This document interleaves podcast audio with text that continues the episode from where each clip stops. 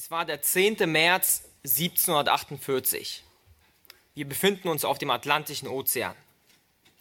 Die Winde, die sich seit Tagen aufgestaut hatten, waren schließlich mit großer Wucht ausgebrochen. Und inmitten eines krachenden Sturms mit gebäudehohen Wellen kämpfte ein hölzernes Handelsschiff namens Greyhound darum, sich über Wasser zu halten. Der Sturm hatte bereits große Teile des Schiffs zerstört und sogar ein Loch in die Bordwand gerissen. Während die Fluten durch das Loch strömten, arbeiteten die Besatzungsmitglieder fieberhaft daran, das Loch zu flicken.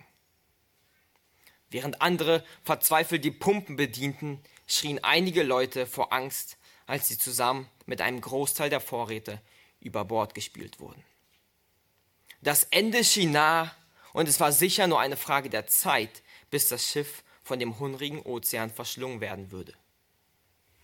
Doch für einen bestimmten Mann sollte sich dieser Sturm als noch bedeutsamer erweisen. Denn er sollte einen radikalen und dramatischen Wendepunkt in sein Leben markieren. Dieser Mann war John Newton. An diesem Tag erlebte John Henry Newton etwas, wovon er niemals geträumt hätte. An diesem Tag kam er nämlich zum lebendigen Glauben. Er erkannte die tiefen Wurzeln seiner Sünde und tat Buße. Er hat alles hinter sich gelassen und folgte Christus nach. Das Schiff kam durch Gottes Gnade trotz sehr vieler Verluste zurück ans Land mit ihm. Und danach veränderte sein Leben sich schlagartig. Er gab schon bald seine Arbeit als Sklavenhändler auf und fing seinen Dienst für Christus an. Er predigte über 30 Jahre lang treu das Evangelium, setzte sich später gegen die Sklaverei ein und er schrieb sehr viele christliche Lieder. Eins davon kennen wir auch sehr gut. In der ersten Strophe seines Liedes Amazing Grace, auf Deutsch O Gnade Gottes wunderbar, heißt es, O Gnade Gottes wunderbar, hast du errettet mich. Ich war verloren ganz und gar, war blind, jetzt sehe ich. Newton hat eine unglaublich wichtige Sache in seinem Lied festgehalten, mit der wir uns heute in der Predigt beschäftigen wollen. Nämlich, dass es die Gnade Gottes ist, die einen verlorenen Sünder rettet und nichts anderes. Gottes Gnade hat ihn rausgezogen. Gottes Gnade war es, die seine geistliche Blindheit sehend gemacht hat. Und diese Tiefen der einfachen aber unglaublich wichtigen Wahrheit wollen wir uns heute zusammen angucken. Ihr könnt gerne schon mal Matthäus 19 aufschlagen. Wir wollen heute die Verse 23 bis 30 genau angucken. Matthäus 19, 23 bis 30. Aber zu Beginn will ich mit euch schon ab Vers 16 lesen, denn ich denke, das wird uns helfen, den Text besser zu verstehen, weil das ein zusammenhängender Text ist. Also ich lese ab Vers 16 bis Vers 30. Und siehe, einer trat herzu und fragte ihn, Guter Meister, was soll ich Gutes tun, um das ewige Leben zu erlangen? Er aber sprach zu ihm, Was nennst du mich gut? Niemand ist gut als Gott allein. Willst du aber in das Leben eingehen, so halte die Gebote. Er sagt zu ihm, welche? Jesus aber sprach, das, du sollst nicht töten, Du sollst nicht Ehe brechen. Du sollst nichts stehlen. Du sollst nicht falsches Zeugnis reden. Ehre deinen Vater und deine Mutter und du sollst deinen Nächsten lieben wie dich selbst. Der junge Mann spricht zu ihm, das habe ich alles gehalten von meiner Jugend an. Was fehlt mir noch? Jesus sprach zu ihm, willst du vollkommen sein, so geh hin, verkaufe, was du hast und gib es den Armen so wirst du einen Schatz im Himmel haben. Und komm, folge mir nach. Als aber der junge Mann das Wort hörte, ging er betrübt davon, denn er hatte viele Güter. Da sprach Jesus zu seinen Jüngern, Wahrlich, ich sage euch, ein Reicher hatte es schwer, in das Reich der Himmel hineinzukommen. Und wiederum sage ich euch, es ist leichter, dass ein Kamel durch ein Nadelöhr geht, als dass ein Reicher in das Reich Gottes hineinkommt. Als seine Jünger das hörten, entsetzten sie sich sehr und sprachen, wer kann dann überhaupt gerettet werden? Jesus aber sah sie an und sprach zu ihnen, bei den Menschen ist dies unmöglich, aber bei Gott sind alle Dinge möglich. Da antwortete Petrus und sprach zu ihnen, siehe, wir haben alles verlassen und sind dir nachgefolgt. Was wird uns dafür zuteil? Jesus aber sprach zu ihnen, Wahrlich, ich sage euch, ihr, die ihr mir nachgefolgt seid, werdet in der Wiedergeburt, wenn der Sohn des Menschen auf dem Thron seiner Herrlichkeit sitzen wird, auch auf zwölf Thronen sitzen und die zwölf Stämme Israels richten. Und jeder, der Häuser oder Brüder oder Schwestern oder Vater oder Mutter oder Frau oder Kinder oder Äcker verlassen hat, um meines Namens willen, der wird es hundertfältig empfangen und das ewige Leben erben. Aber viele von den Ersten werden Letzte und Letzte werden Erste sein. Jesus ist auf seiner letzten Reise nach Jerusalem, wo er anschließend gekreuzigt werden wird. Und auf dieser letzten Reise kommt jetzt ein junger, reicher Mann zu ihm und fragt ihn, wie kriege ich das ewige Leben? Im Markus-Evangelium steht sogar, dass er angerannt kommt, auf die Knie fällt und diese Frage stellte. Und er fragte nicht nur die richtige Frage, er fragte auch die richtige Person. Wer könnte diese Frage besser beantworten als der, der es gibt, Jesus selbst? Doch als Jesus ihm die Antwort gibt, geht der Mann schließlich doch traurig weg, ohne das ewige Leben. Und im Prinzip sagt Jesus zwei Sachen zu ihnen in den Text. Er sagt, erstens sollst du erkennen, dass du ein Sünder bist, der sich nicht alleine retten kann. Und nicht einfach mal so nebenbei sagen, naja, wir sind ja alle nicht perfekt. Nein, sondern er sollte verstehen, dass er durchtränkt ist mit Sünde und sich nicht ein Zentimeter, nicht ein bisschen Gott nahen kann, geschweige denn ins Reich der Himmel reinkommen. Und zweitens sollte er alles verkaufen, was er hat, und es den Arm geben und ihn schließlich nachfolgen. Doch nachdem er das gehört hatte, ging er weg. Er hang zu sehr an seinem Reichtum und Geld und brachte es nicht übers Herz, alles wegzugeben um Jesu willen und ging traurig davon. Und genau nach diesem Ereignis kommt unser heutiger Bibeltext ab Vers 23. Und in gewisser Weise ist der Text heute ein kleiner Kommentar von Jesus über das, was gerade passiert ist mit dem reichen Jüngling. Ich habe das heutige Thema Rettung und Lohn ist Gottes Gnade überschrieben. Rettung und Lohn ist Gottes Gnade.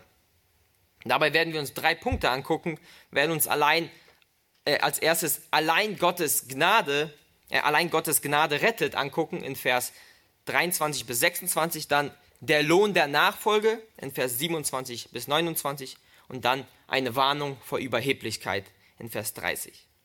Lass uns also mit dem ersten Punkt beginnen. Allein Gottes Gnade rettet. Ich lese nochmal die Verse 23 bis 26. Da sprach Jesus zu seinen Jüngern. Wahrlich, ich sage euch, ein Reicher hat es schwer, in das Reich der Himmel hineinzukommen. Und wiederum sage ich euch, es ist leichter, dass ein Kamel durch ein Nadelöhr geht, als dass ein Reicher in das Reich Gottes hineinkommt. Als seine Jünger das hörten, entsetzten sie sich sehr und sprachen, wer kann dann überhaupt gerettet werden? Jesus aber sah sie an und sprach zu ihnen, bei den Menschen ist dies unmöglich, aber bei Gott sind alle Dinge möglich. Gerade als dieser reiche Jüngling betrübt wegging, sagte Jesus diese Worte. Man könnte sagen, Jesus zieht eine Schlussfolgerung von dem, was gerade passiert ist. Im Lukas-Evangelium heißt es sogar, als aber Jesus ihn so sah, den reichen Jüngling, der wegging, dass er ganz traurig geworden war, sprach er. Und was sagt Jesus? Wahrlich, ich sage euch, ein Reicher hat es schwer in das Reich der Himmel hineinzukommen. Bevor Jesus anfängt zu lernen, sagt er, wahrlich, ich sage euch. Und diese Worte sagt er nicht einfach so.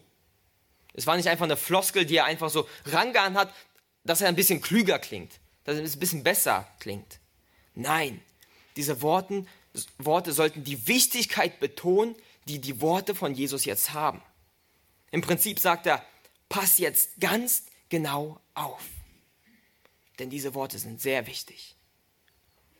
Jesus hat die Worte schon oft in der Bergpredigt benutzt, diese Redewendung, um die wahre Lehre der Schrift von der falschen Lehre der Pharisäer und der damaligen Zeit abzutrennen. Und genau das tut er auch hier. Und dabei nimmt Jesus kein Blatt vom Mund, sondern er sagt die Wahrheit ganz einfach und platt frei heraus. Er sagt, ein Reicher hat es schwer, in das Reich der Himmel hineinzukommen. Anders gesagt, es ist schwer für einen Reichen, das ewige Leben zu bekommen. Wichtig hier im Kontext werden Reich Gottes, Reich der Himmel, ewiges Leben und Errettung als Synonyme verwendet. Das heißt, wenn wir gleich sehen werden, die Worte sind Synonyme, die dann dasselbe bedeuten. Die Frage ist, warum sagt Jesus diese Worte? Ein Reicher hat es schwer, in das Reich der Himmel hineinzukommen. Nun, weil gerade eben ein reicher Mann genau diese Wahrheit von Jesus illustriert hat.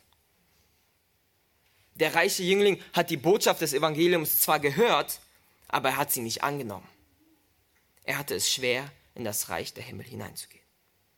Doch warum ist es so schwer? Matthäus 19, 22 beantwortet uns die Frage teilweise schon. Dort heißt es, als aber der junge Mann das Wort hörte, ging er betrübt davon, denn er hatte viele Güter. Der Grund, warum es so schwer ist und für ihn so schwer war, ist, weil er mit beiden Händen vollkommen im Reichtum der Welt steckte. Er hatte viel, in Anführungsstrichen, in der Welt zu verlieren. Sein Reichtum hat ihn davon abgehalten, dass er Jesus nachfolgt. Ihm war der Reichtum mehr wert als Jesus. Und Jesus will uns hier vor dieser Gefahr des Reichtums warnen. Jemand, der reich ist, steht nämlich immer wieder stark in der Gefahr zu denken, ich bin unabhängig. Ich habe ja alles. Ich kann mir alles besorgen, ich kann mir alles kaufen. Ich lebe doch. Gnade brauche ich nicht. Er fühlt sich schnell geborgen in der Fülle seines Reichtums. Und das kann ihn sehr schnell weit weg von Gott reißen. Matthäus 6,24, das haben wir heute schon gelesen, sagt Jesus, niemand kann zwei Herren dienen. Denn entweder wird er den einen hassen und den anderen lieben, oder er wird den einen anhängen und den anderen verachten. Ihr könnt nicht Gott dienen und den Mammon. Niemand kann Gott dienen und den Reichtum. Das ist einfach ein anderes Wort für Reichtum. Und die reichen Leute, sie stehen noch mehr in der Gefahr, genau das zu tun, dem Geld nachzurennen. Warum? Der Reichtum ist in greifbarer Nähe. Er ist genau vor ihm da. Er ist die ganze Zeit neben ihm. Man kann sich so leicht darauf verlassen und denken, Geld regiert die Welt, anstatt zu bekennen, Gott regiert über die Welt. Und ein Beispiel von dieser Gefahr des Reichtums sehen wir auch bei einer Gemeinde. In Offenbarung 3, Kapitel 5, äh, Vers 15 bis 17 sehen wir, dass selbst eine Gemeinde in diese Gefahr fallen kann. Dort spricht Gott nämlich ein Urteil über die Gemeinde von Laodicea und sagt folgende Wörter, die echt erschreckend sind, wenn wir sie lesen. Und die sollten uns zum Nachdenken bringen, wenn wir diese Le Worte lesen. Dort heißt es, ich kenne deine Werke, dass du weder kalt noch heiß bist. Ach, dass du kalt oder heiß wärst. So aber, weil du lau bist und weder kalt noch heiß, werde ich dich ausspeien aus meinem Mund. Denn du sprichst, ich bin reich und habe Überfluss und mir mangelt es an nichts. Und erkennst nicht, dass du elend und erbärmlich bist, arm, blind und entblößt. Vergesst nicht, diese Worte sind zu einer Gemeinde geschrieben, nicht zu der Welt. Das illustriert nochmal, dass dieser Reichtum auch uns Christen so schnell verblenden kann. Dass wir denken, wir kommen alleine klar. Und wir vergessen so schnell dadurch, dass wir eigentlich elend, arm, blind und entblößt sind. Wir lassen uns blenden und sehen nicht mehr unsere Sünde, sondern sehen nur noch, was wir erreicht haben. Genau das ist die Gefahr des Reichtums. Doch eine Frage bleibt immer noch bestehen. Wie schwer genau ist es denn jetzt für einen Reichen, in das Reich der Himmel einzugehen? Jesus sagt, es ist schwer, aber wie schwer? Woran können wir es messen? Und genau diese Frage beantwortet Jesus im nächsten Vers. Und der, der Vers haut einen von Hocker richtig, wenn man den liest. Vers 24 heißt es dann, und wiederum sage ich euch, er sagt, ich sage es noch einmal für euch, damit es jetzt keine Missverständnisse gibt, was ich sagen will. Es ist leichter, dass ein Kamel durch ein Nadelöhr geht, als dass ein Reicher in das Reich Gottes hineinkommt. Was für ein Vergleich. Stellt euch das mal vor. Ein riesiges Kamel, ich weiß nicht, ob ihr schon mal Kamel gesehen habt, als ich in Riesal war, stand es neben Kamel und der ist um einiges größer als ich. Dieses Kamel soll durch ein kleines Nadelöhr gehen. Das größte Tier in der Region von Israel soll durch das winzige Loch einer Nadel gehen. Und Jesus sagt, dass diese Aufgabe sogar leichter ist. Es ist schon vollkommen unmöglich, dass ein Kamel durch ein Nadelöhr geht und das ist dennoch einfacher, als dass ein Reicher gerettet wird? Ja, genau, das will Jesus sagen. Jesus will sagen, es ist nicht nur sehr schwer für einen Reichen in das Himmelreich einzugehen, sondern unmöglich für einen Reichen gerettet zu werden. Nun, es gibt einige Auslegungen, die versuchen, Jesu Worte anders zu deuten und zu sagen, Jesus meinte nicht das ganz normale Nadelöhr, was bei einer, bei einer Nadel vorhanden ist, was wir kennen, sondern sie meinten ein kleines Seitentor in Jerusalem, was auch Nadelöhr hieß. Hier, hier habt ihr ein Bild, vielleicht ungefähr so ein Tor. Ähm, und dort musste man dann das Kamel auf die Knie setzen, das ganze Gepäck runternehmen, weil sonst würde es ja nicht durchpassen. Es ist wirklich ein kleines Loch, aber wenn man das Kamel auf die Knie setzt, ist es zwar schwer durchzukriegen, aber es ist möglich. Aber das kann Jesus aus zwei Gründen mindestens zwei Gründen nicht gemeint haben. Erstens, es gibt einfach keine Beweise dafür, dass es zu der Zeit ein solches Tor existiert hat.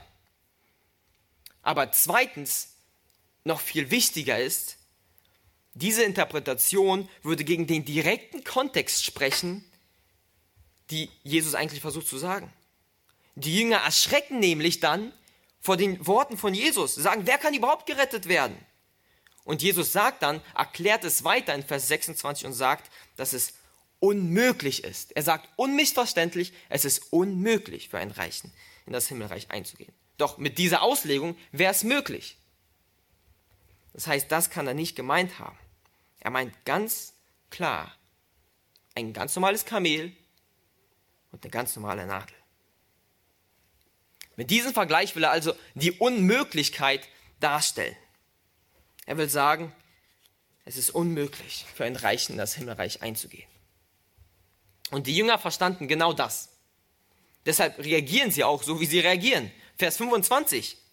Als seine Jünger das hörten, was Jesus gerade gesagt hat, entsetzten sie sich sehr und sprachen, wer kann dann überhaupt gerettet werden? Sie entsetzten sich sehr. Aber warum? Warum genau? Nun, außer dass diese Wahrheit für den Stolz des Menschen nicht leicht zu verdauen ist, gab es noch einen anderen Grund. Die Lehre zu dieser Zeit war nämlich genau das Gegenteil von dem, was Jesus gerade lehrte.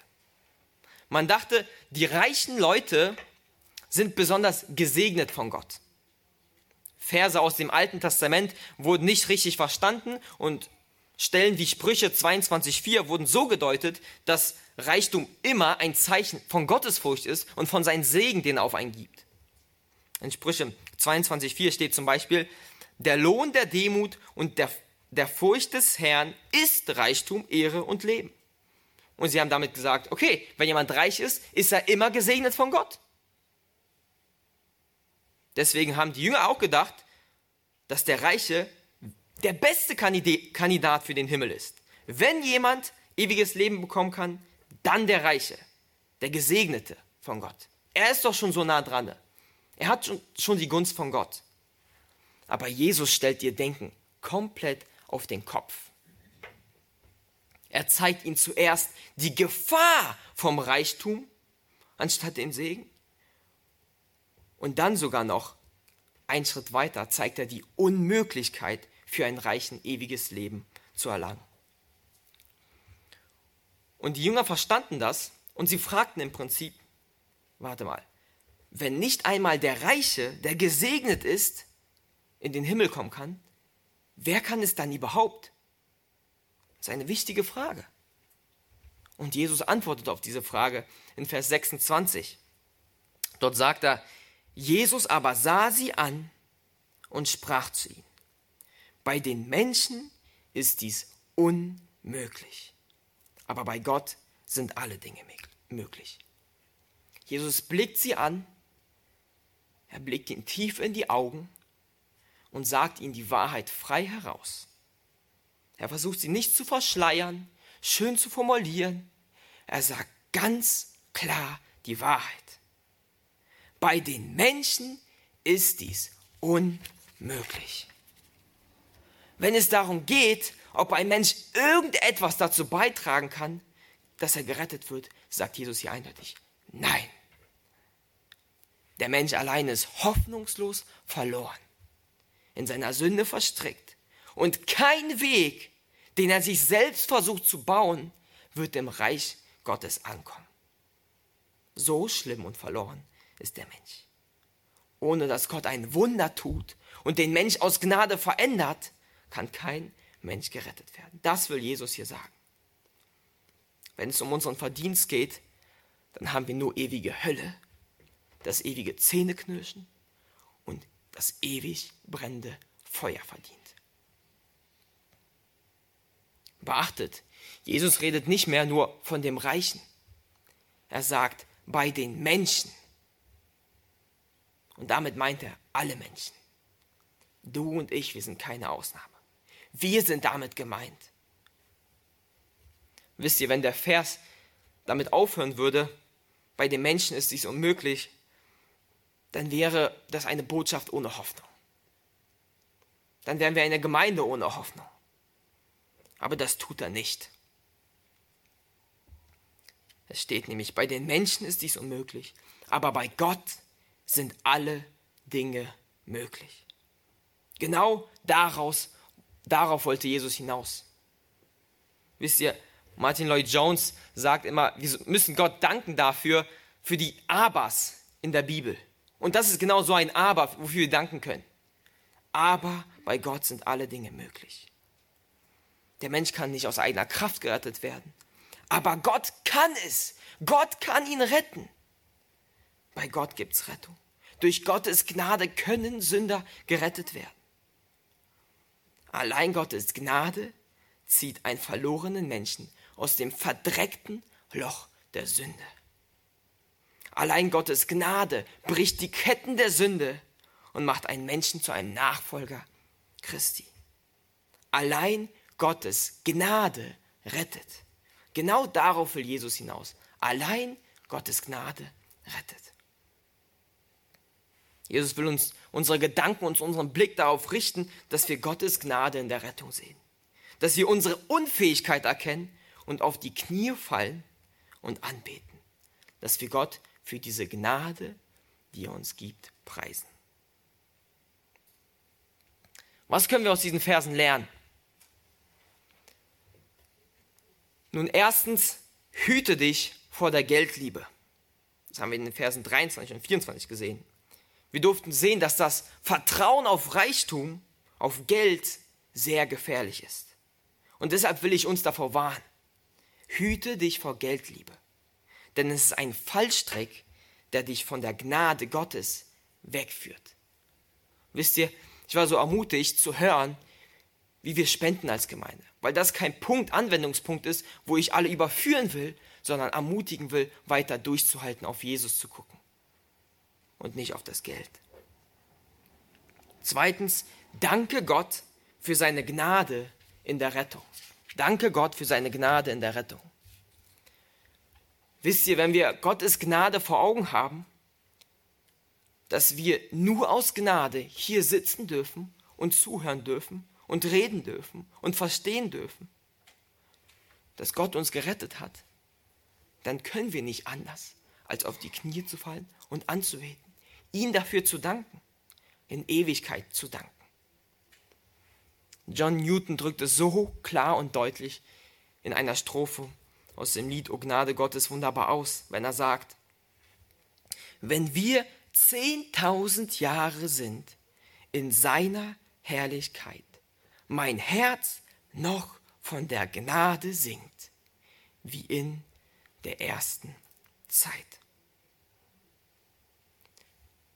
Und drittens, verkündige das Evangelium, denn Gottes Gnade rettet Menschen. Wisst ihr, manchmal sind wir dazu geneigt zu denken, wenn Gottes Gnade allein rettet, wofür evangelisieren wir dann? Aber das ist so ein total verdrehtes und falsches Denken. Denn genau weil Gottes Gnade rettet, evangelisieren wir. Das ist doch genau die Hoffnung, die wir verkündigen, dass Gottes Gnade Menschen retten kann.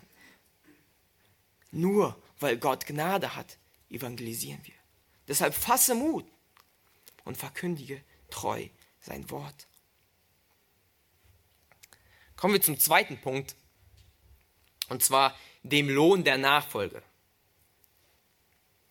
Ich lese die Verse 27 bis 29. Da antwortete Petrus und sprach zu ihm, siehe, wir haben alles verlassen und sind dir nachgefolgt.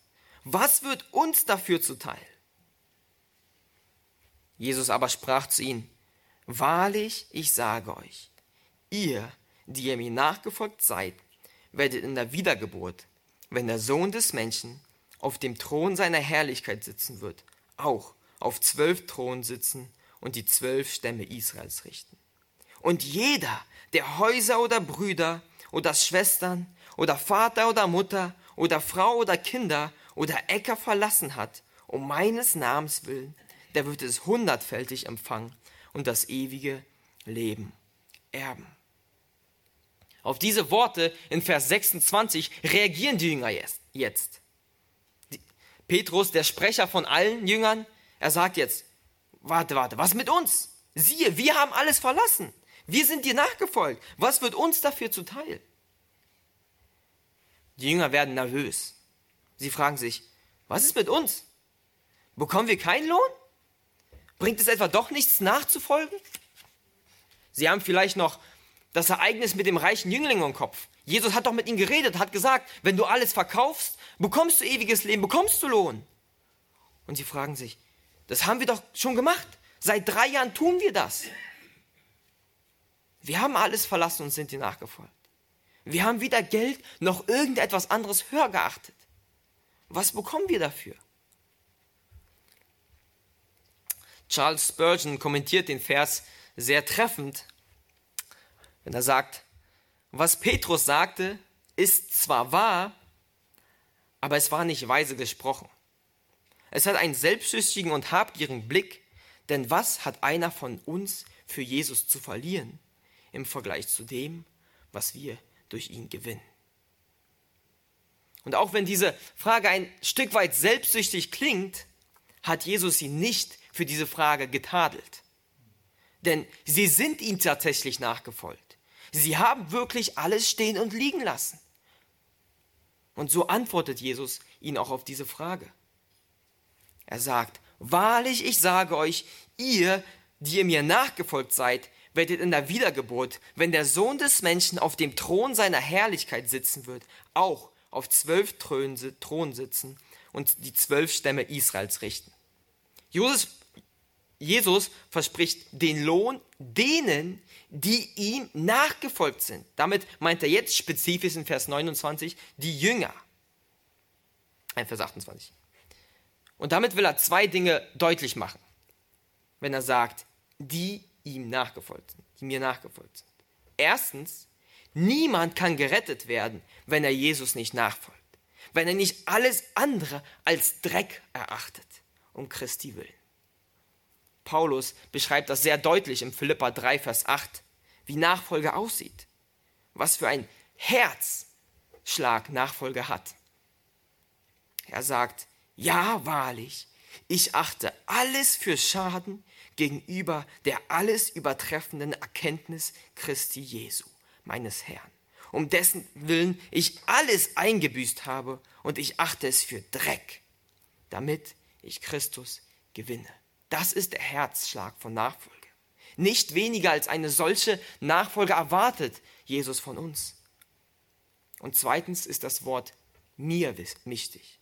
Es geht nicht einfach darum, dass man sein Leben wegwirft, sein Leben einfach aufgibt für irgendwas, sondern einzig und allein für Christus und für niemand anderen. Nur eine solche Nachfolge wird belohnt. Und das haben die Jünger getan. Aber was werden sie jetzt bekommen? Was ist der Lohn? Achtet,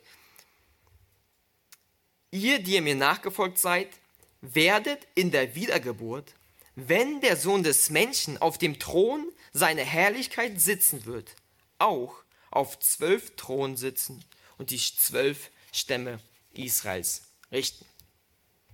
Wichtig ist, Jesus meint hier nicht die persönliche Wiedergeburt, sondern die Wiederherstellung der Erde dann, wenn Jesus wiederkommt. Er beschreibt diese Wiedergeburt nämlich als eine Zeit, wo Jesus auf dem Thron der Herrlichkeit, seiner Herrlichkeit sitzen wird. Er meint damit, wenn Jesus im tausendjährigen Reich und in aller Ewigkeit auf seinem sichtbaren Thron sitzen wird, dann werden die Jünger auch auf zwölf Thronen sitzen und mit ihm die zwölf Stämme Israels richten. Wow, was für ein Lohn, oder? Sie werden bei Jesus sitzen und thronen. Und das ist der spezielle Lohn, bin ich überzeugt davon, für die Jünger. Aber was ist mit uns? Jesus spricht nicht nur über die Jünger, sondern er formuliert es dann allgemeiner. Was ist der Lohn generell der Nachfolge? Der wichtigste. Sagt er in Vers 29. Und jeder, jetzt spricht er schon jeden an, und jeder, der Häuser oder Brüder oder Schwestern oder Vater oder Mutter oder Frau oder Kinder oder Äcker verlassen hat, um meines Namens willen, der wird es hundertfältig empfangen und das ewige Leben erben. Jesus spricht jeden wahren Nachfolger an. Jeder, der alles aufgegeben hat, was ihm am wichtigsten ist, ob es Geld oder Familie ist. Dieser wird es hundertfältig empfangen, sagt Jesus, und obendrauf das ewige Leben erben. Die Parallelstelle in Lukas macht es noch ein bisschen deutlicher, was genau Jesus damit meint. Dort heißt es nämlich, er aber sprach zu ihnen, also Jesus, Wahrlich, ich sage euch, es ist niemand, der Haus oder Eltern oder Brüder oder Frau oder Kinder verlassen hat, um des Reiches Gottes willen, der es nicht vielfältig wieder empfinge in dieser Zeit und in der zukünftigen Weltzeit das ewige Leben. Jesus sagt, dass wir schon hier auf Erden in dieser Zeit hundertfältig entlohnt werden.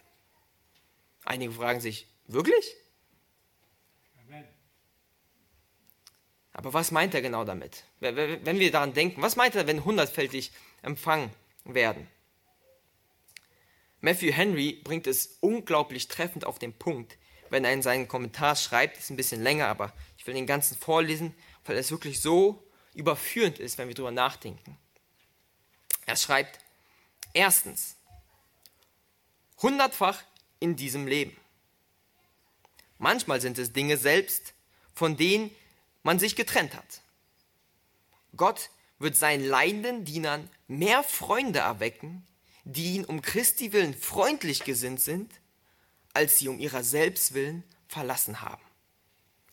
Die Apostel trafen überall, wo sie hinkamen, auf Menschen, die ihnen freundlich gesinnt waren. sie aufnahmen und ihm ihre Herzen und Türen öffnen. Und jetzt. Aber sie werden das Hundertfache an Freundlichkeit erhalten, an den Dingen, die viel besser und wertvoller sind. Ihre Gnaden werden zunehmen. Ihr Trost wird reichlich sein. Sie werden Zeichen der Liebe Gottes haben, freiere Gemeinschaft mit ihm, vollere Mitteilung von ihm, klarere Voraussichten und süßere Vorgeschmäcker der zu offenbarenden Herrlichkeit.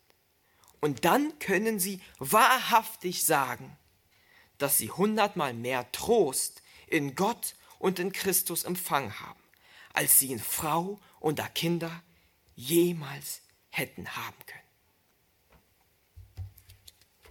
Ich denke, jeder Gläubige kann zustimmen, dass wir in Christus jetzt mehr als das Hundertfache zurückbekommen haben. Der Lohn, dass wir ein Teil seiner Gemeinde sind, Brüder und Schwestern haben, geborgen sind bei Gott, Frieden haben, den Heiligen Geist als Unterpfand, mit Gott Gemeinschaft haben dürfen, zu ihm beten dürfen und noch so viel mehr und mehr. Wisst ihr, erst gestern durfte ich mit einigen Brüdern beten und ich war wieder so ermutigt. Was für ein Lohn, den ich jetzt schon spüren kann in der Gemeinschaft mit meinen Brüdern und Schwestern zu unserem Herrn Jesus Christus. Dieser Lohn, den wir jetzt schon genießen, wird zu Recht hundertfältig genannt. Wenn, dann ist es eher eine Untertreibung als Übertreibung. Und wisst ihr, eigentlich wäre dieser Lohn schon genug. Doch Gott ist so gnädig, dass er uns noch mehr als das gibt. Er schenkt uns obendrauf noch ewiges Leben mit ihm. Manchmal denken wir, ewiges Leben ist so gut, weil es ewig ist. Aber ich will sagen, das ist es nicht, weil es ewig ist. Überhaupt nicht. Es ist so gut, weil es mit Gott ist. Weil wir bei Gott sind. Menschen, die in der Hölle sind, werden auch ewig dort sein. Aber das ist alles andere als gut dort. Was das ewige Leben so kostbar und schön macht, ist, dass Gott und Christus dort ist und wir bei ihm. Diese ewige Gemeinschaft ist für uns Christen vorbehalten. In Ewigkeit können wir Gottes Gnade, seine Tiefen und die Liebe kennenlernen und immer wieder erstaunt werden von dem. Und wisst ihr, auch dieser Lohn ist reine Gnade. Matthäus sagt, wir erben das ewige Leben.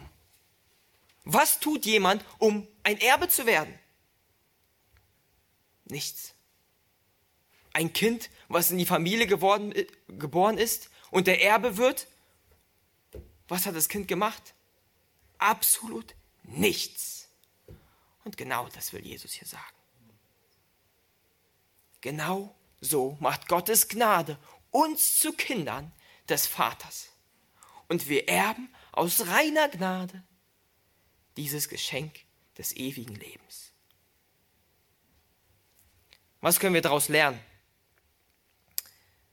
Ich denke, ein Aspekt, den wir lernen dürfen, ist, halte durch, denn du hast Lohn. Und ich habe bewusst gesagt, du hast Lohn, weil du schon Lohn hast. Es wartet noch mehr, aber du hast jetzt schon sehr viel Lohn. Wir dürfen Christus weiter nachfolgen, weil wir wissen, wir haben und werden Lohn haben. Jeder Tag, den wir uns abkämpfen, in der Mühsal gegen die Sünde, ist nicht vergeblich. Jedes Lachen, was wir abbekommen, ist nicht vergeblich. Jede Beleidigung, die wir abbekommen, ist nicht vergeblich. Wir bekommen sogar viel mehr als das, was wir verdienen. Wir spüren den Lohn schon jetzt und werden ihn umso mehr am letzten Tag mit Christus spüren. Und so kommen wir auch schon zum dritten Punkt, zum letzten Punkt für heute, und zwar eine Warnung vor Überheblichkeit. Eine Warnung vor Überheblichkeit, Vers 30. Wisst ihr, wenn man gerade zu hören bekommen hat, welcher Lohn einem Himmel erwartet, dann kann man sehr schnell stolz und überheblich werden. Stellt euch die Jünger vor. Wir werden thronen. Wir wissen, dass sie später tatsächlich in Überheblichkeit gefallen sind, wo sie gefragt haben, okay, wir werden thronen, aber wer wird links oder wer wird rechts bei mir sitzen? Aber genau davor will Jesus sie warnen. Er sagt bewusst Vers 30 noch dazu und erklärt das dann im Gleichnis weiter. Er sagt, aber viele von den Ersten werden Letzte und Letzte werden Erste sein. Nun, der Vers ist nicht so ganz einfach zu verstehen, doch Jesus erklärt ihn zum Glück, was er sagen will damit in Matthäus 20. Wir haben leider keine Zeit, ja jetzt mehr das ganze Gleichnis anzugucken und durchzulesen und Stück für Stück durchzugehen, aber ich will, dass wir trotzdem reingucken und einen schnellen Durchflug durch das Gleichnis haben und verstehen, was es heißt. Die Letzten werden die Ersten und die Ersten werden die Letzten sein. In Kapitel 20 von Matthäus erklärt er das Gleichnis von den Arbeitern im Weinstock. Und ich habe es versucht ein bisschen aufzuschreiben, einfach in eigenen Worten, damit es ein bisschen schneller geht und damit die Erklärungen schon nicht mehr da sein müssen. Es geht ungefähr so hier. Ein Hausherr geht morgens früh um 6 Uhr raus, um Arbeiter, Tagelöhner, Leute, die für einen Tag arbeiten, einzustellen für sein Weinberg. Er findet einige Arbeiter und einigt sich mit diesen Arbeitern, dass sie einen Denar bekommen. Und das war schon ein guter Lohn. Das war nicht wenig, das war sehr, sehr gerecht und fair, was sie dafür bekommen haben für den Tag. Und ihr müsst wissen, in, diesem, in der Gegend ähm, dort in Israel ist es ganz üblich, dass Leute für einen Tag eingestellt wurden, vor allen Dingen in der Erntezeit. Weil dort äh, viel äh, Arbeit geleistet werden musste und da hat man solche Leute eingestellt. Und die Leute warteten dort, weil sie Arbeit brauchten. Und so hat er diese einige Leute eingestellt. Dann um 9 Uhr morgens geht der Hausherr nochmal raus und findet einige weitere Leute untätig rumstehen. Und nicht untätig, weil sie keine Lust zu arbeiten haben, sondern weil sie keiner eingestellt hat für die Arbeit. Und so sagt er zu ihnen, kommt zu mir, ich stelle euch ein. Und ich werde euch entlohnen, was mir recht ist. Und nun, die Leute brauchten Arbeit. Die Familie braucht Essen und deshalb willigten sie ein. Sie haben nicht mal darüber äh, verhandelt, wie viel Lohn, weil das war für sie gar nicht mehr eine Möglichkeit. Sie brauchten Arbeit, es ist schon 9 Uhr und wir haben noch keine Arbeit. Genau dasselbe tat der Hausherr auch um 12, um 15 Uhr und um 17 Uhr. Stellte immer wieder Leute ein.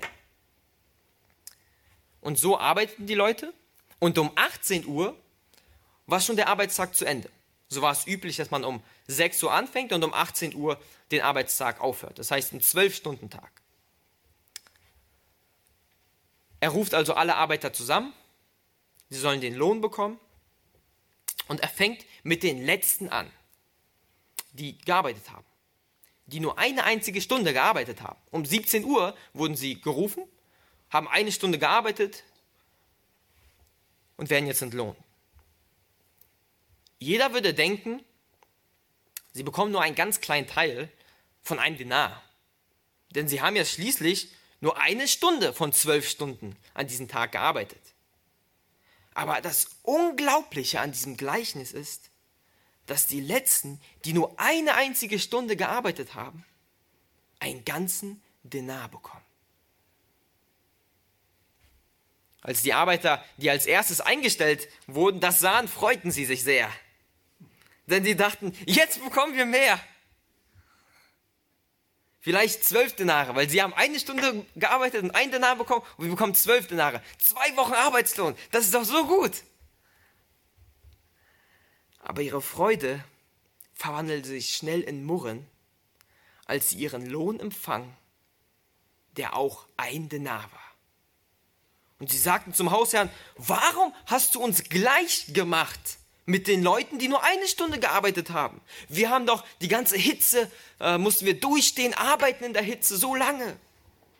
Haben wir nicht viel mehr gearbeitet als sie? Und der Hausherr antwortet, unglaublich. Er sagt, habe ich euch nicht einen Denar versprochen?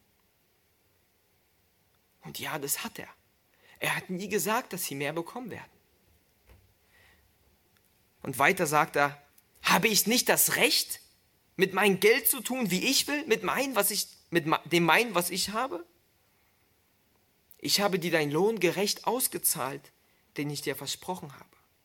Bist du jetzt neidisch, weil ich gütig bin, weil ich gnädig bin gegenüber den anderen, denen ich den Lohn ausgezahlt habe, der genauso viel ist wie deiner? Und dann sagt Jesus in Vers 16 von Kapitel 20, diese abschließende Bemerkung zu diesem Gleichnis. Und er greift wieder das auf, was er ganz am Anfang gesagt hat. So werden die Letzten die Ersten und die Ersten die Letzten sein. Denn viele sind berufen, aber wenige auserwählt.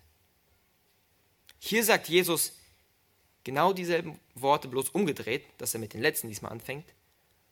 Aber was bedeuten diese Worte nun? Wisst ihr, eigentlich ist es ganz einfach. Denn es gibt nur einen einzigen Weg, wie die Letzten die Ersten, wenn man es wörtlich nimmt, und die Letzten die Ersten sein können. Nämlich, wenn beide gleich sind. Im Gleichen wird auch gleich gemacht gesagt. Du hast uns gleich gemacht. Bei einem, bei einem Wettrennen, wenn Leute um die Wette rennen, gibt es nur einen Weg, wie man erster Platz ist und gleichzeitig letzter. Wenn alle zusammen durch die Ziellinie gehen. Die ersten sind die Leute, die zuerst für den Weinberg eingestellt wurden. Das sind Menschen, das ist eine Anwendung, die schon früh im Leben gerettet wurden und im Reich Gottes schon länger arbeiten durften, mehr dienen konnten. Und die letzten sind die Leute, die erst spät zum Glauben kommen, die gerettet werden, eingestellt werden erst spät und nur eine kurze Zeit oder im Vergleich dazu eine kleine Zeit dienen dürfen.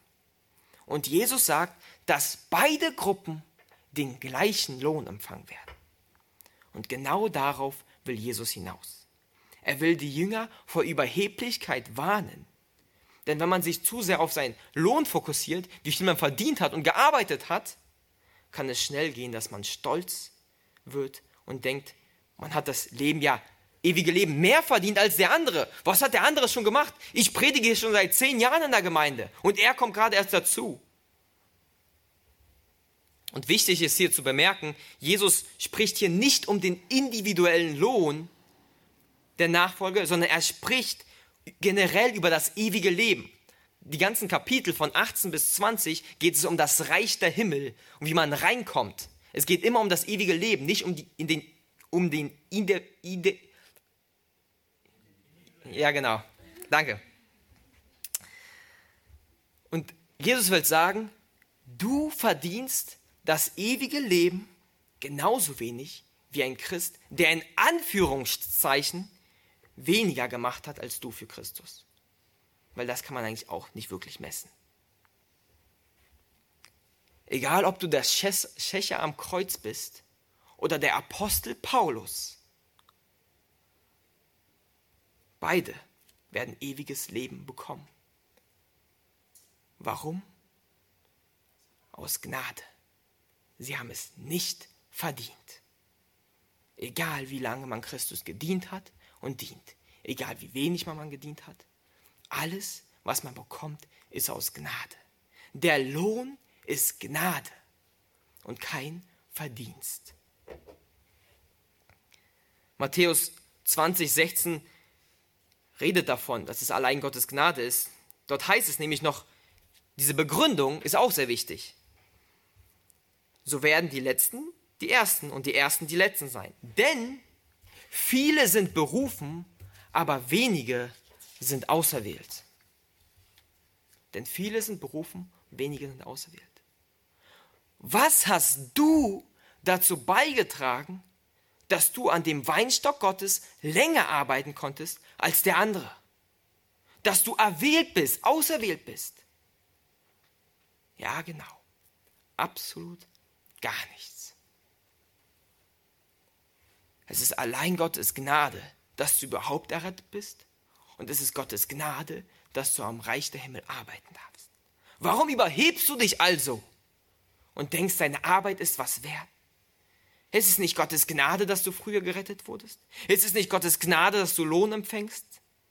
Du hast es nämlich nicht verdient. Genau das will uns der letzte Vers in unserem Abschnitt lernen. Er will uns lernen, dass wir nicht überheblich werden. und nicht stolz werden, sondern einzig und allein auf die Gnade unseres Herrn und Retters, Jesus Christus, schauen. Genau darum geht es im Text heute. Rettung und Lohn ist Gottes Gnade. Und so kommen wir zur letzten, zu den letzten Anwendungen von dem Vers, die auch sehr wichtig sind, die sehr in mein Leben gesprochen hab, haben. Erstens, überhebe dich nicht. Überhebe dich nicht, denn du bist nicht höher als ein anderer Christ. Und auch dein Lohn ist kein Verdienst. Gott hat dich gerettet. Gott trägt dich Tag für Tag durch. Gott vergibt dir immer wieder deine Übertretung und schleift dich. Schaue auf seine Gnade und werde nicht stolz oder neidisch. Und der zweite Punkt ist der umgekehrte Punkt. Wir sollen nicht stolz werden, nicht überheben, aber wir sollen Demut lernen. Das war ein Punkt, der mich sehr gedemütigt hat und mich sehr überführt hat. Lerne Demut in Gottes Gnade. Lerne Demut in Gottes Gnade. Ich habe vorhin schon gesagt, es ist immer wieder eine demütigende Sache, weil die Gnade Gottes uns auf die Knie bringt. Wenn wir verstehen, dass die Rettung und der Lohn Gottes Gnade ist und sind, wenn wir verstehen, dass wenn wir arbeiten, es ist nur Gottes Gnade. Wir werden eifriger arbeiten, weil wir verstehen, das ist Gottes Gnade. Und wir bleiben auch demütig, weil die Gnade Gottes unseren ganzen Stolz zertritt und wieder runterhält. Deshalb will ich dich nochmal an diese kostbaren Wahrheiten, diese einfachen, aber so unglaublich wichtigen Wahrheiten. Ich bin überzeugt, wenn wir nach diesen Prinzipien leben, aus Gnade, werden wir lernen, demütig zu leben wie Christus. Wenn wir verstehen, wir haben nichts verdient. Rettung und Lohn ist Gottes Gnade. Lasst uns als Gemeinde ein Leben in Gnade führen. Ein Leben führen, was zu jeder Zeit mit John Newton diese Worte singen kann. O Gnade Gottes, welch süßer Klang, hast du errettet mich. War einst verloren, nun bin ich dein. War blind, jetzt sehe ich.